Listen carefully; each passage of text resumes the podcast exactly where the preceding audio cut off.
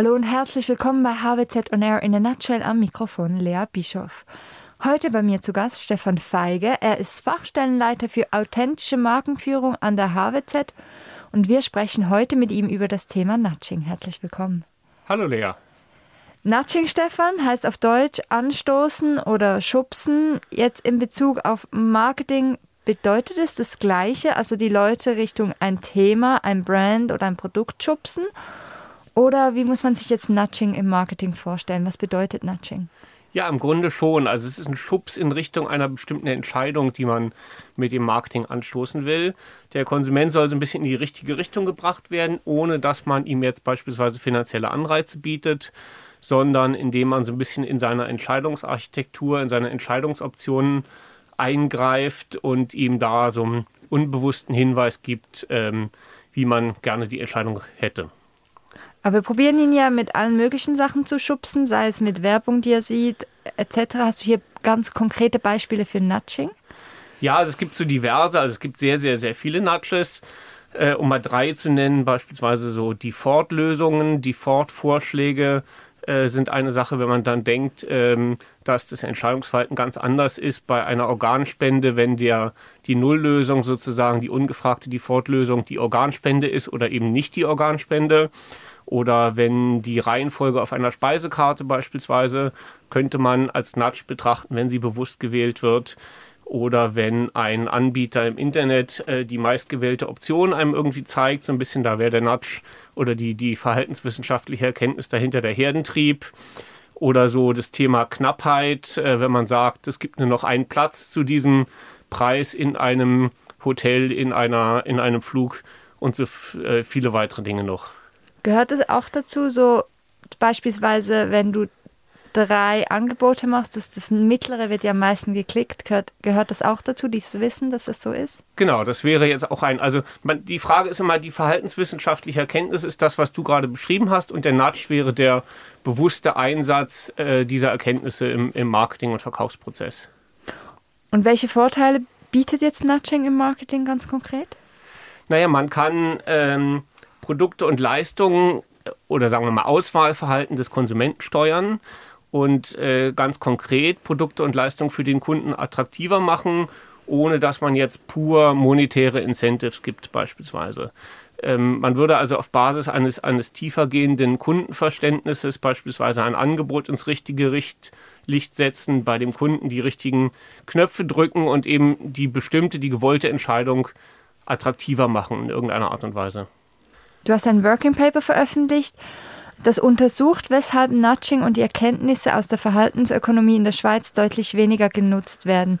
Was sind hier die Gründe, dass wir Schweizer und Schweizerinnen weniger nudgen? Ja, also zunächst mal, es ist jetzt nicht nur in der Schweiz noch nicht so wahnsinnig äh, stark genutzt, wie man vielleicht äh, sagen könnte, dass es sollte. Es ist international durchaus, glaube ich, eine sehr ähnliche Geschichte. Mehrheitlich würde ich denken, ist es einfach Unkenntnis über die Möglichkeiten und insbesondere die Möglichkeiten der Anwendung. Also die Verhaltensökonomen ähm, forschen da ganz, seit ganz vielen Jahren. Es gab drei Nobelpreise zu dem Thema. Es gibt eine irrsinnige Unübersichtlichkeit der Forschungsergebnisse. Also auch in Zusammenstellungen gibt es dann so eine Auflistung von den 117 Nudges auf 300 Seiten Papier. Das ist dann doch etwas mühsam, muss man sagen. Das äh, ganze Konzept, muss man auch sagen, ist sozusagen ja durch die Verhaltensökonomen geprägt und ähm, ist auch eher nicht so anwendungsnah oder eher anwendungsfremd für, für den typischen Marketingverantwortlichen. Und ähm, sagen wir so, die, die Beispiele, die man jetzt nennt, sind so die einfachen, aber zu äh, kreieren, zu erarbeiten, wie man jetzt die äh, Erkenntnisse einsetzen kann, ist eben durchaus auch, auch harte Arbeit, gedankliche Arbeit. Und ähm, vielleicht schlussendlich müsste man sagen, es gibt zwar eben, wie gesagt, drei Nobelpreise für die Verhaltensökonomie, aber es gibt halt schon immer noch Meinungen, dass das irgendwie alles gar nicht stimmt und die Menschen eben doch rational entscheiden oder es gibt auch die Meinung, es ist doch alles nicht neu. Also in der Summe müsste man sagen, es gibt eine Vielzahl von Gründen, es einfach auch nicht zu machen, wenn man vielleicht zu bequem ist. Ich sehe jetzt, wenn, wenn du mir das erzählst, sehe ich so ein riesen Gap, weil du hast am Anfang diese Beispiele gebracht und das klingt eigentlich simpel und einleuchtend und einfach umzusetzen. Jetzt kommst du mit den wissenschaftlichen Erkenntnissen, die doch sehr unstrukturiert sind und sehr schwer zu finden auch. Welche Ansätze siehst du hier, um den Transfer aus der Forschung in die Anwendung jetzt zu verbessern? Ja, also man muss sagen, es ist natürlich immer ex post, klingt es immer sehr, sehr einfach, aber ex ante, vorausschauend ist es eben einfach harte Arbeit, wie gesagt. Ne? Und ich habe in dem Papier ja auch so ein bisschen versucht, da diesen, diesen Gap, äh, Anwendungsgap zu schließen, indem ich zum einen versucht habe, so die Nudges und Erkenntnisse ein bisschen zu sortieren in eine, in eine Marketinglogik nach der Customer Journey. Also äh, so ein bisschen erarbeitet, welche Nudges typischerweise man beispielsweise schon beim Produktdesign nutzen kann. Das wäre so äh, in der Produktentwicklung Conjunction nennt sich das. Je spezifischer ein Produkt nutzen, desto attraktiver. Also eine normale Versicherung gegen die allgemeinen Lebensrisiken als Beispiel wäre, würde weniger äh, attraktiv wahrgenommen werden als eine sehr spezifische, beispielsweise Hochwasserversicherung, Erdbebenversicherung, weil die Leute sich darunter was Konkreteres vorstellen können. Also es wäre so ein Beispiel.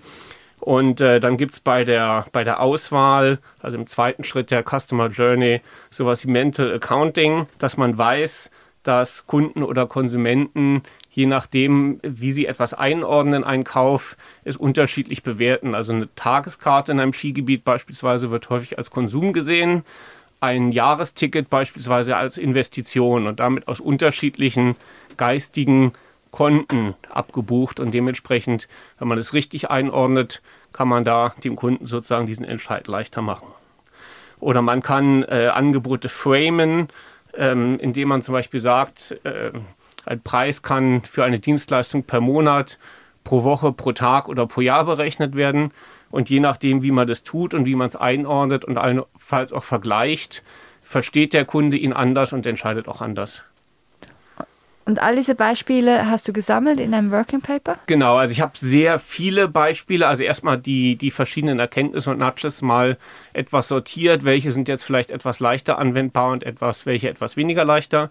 Und habe die dann nach fünf Schritten der Customer Journey sortiert, um so ein bisschen leichter zu machen, in welche Richtung man suchen kann, um eben sozusagen Suchfelder zu definieren. Ne? Die harte Arbeit bleibt für jeden einzelnen Marketeer äh, immer noch erhalten, aber er soll das Ganze so ein bisschen bisschen leichter machen. Und wenn du mich noch fragst nach dem Umsetzungsgap, dann geht es eben auch darum, Transfer und Ausbildung. Wir sind jetzt an der HWZ. Wir haben im Rahmen der HWZ äh, Academy beispielsweise auch ein Seminar dazu aufgesetzt, was turnusmäßig stattfindet. Wir können es ja in die Show Notes verlinken. Es herrscht halt schon auch einfach noch Ausbildungs- und Aufklärungs- und Schulungsbedarf. Genau, also wenn ihr mehr wissen wollt, es gibt diese Seminare an der HWZ oder eben dieses Working Paper, wo ihr euch einen ersten Überblick verschaffen könnt.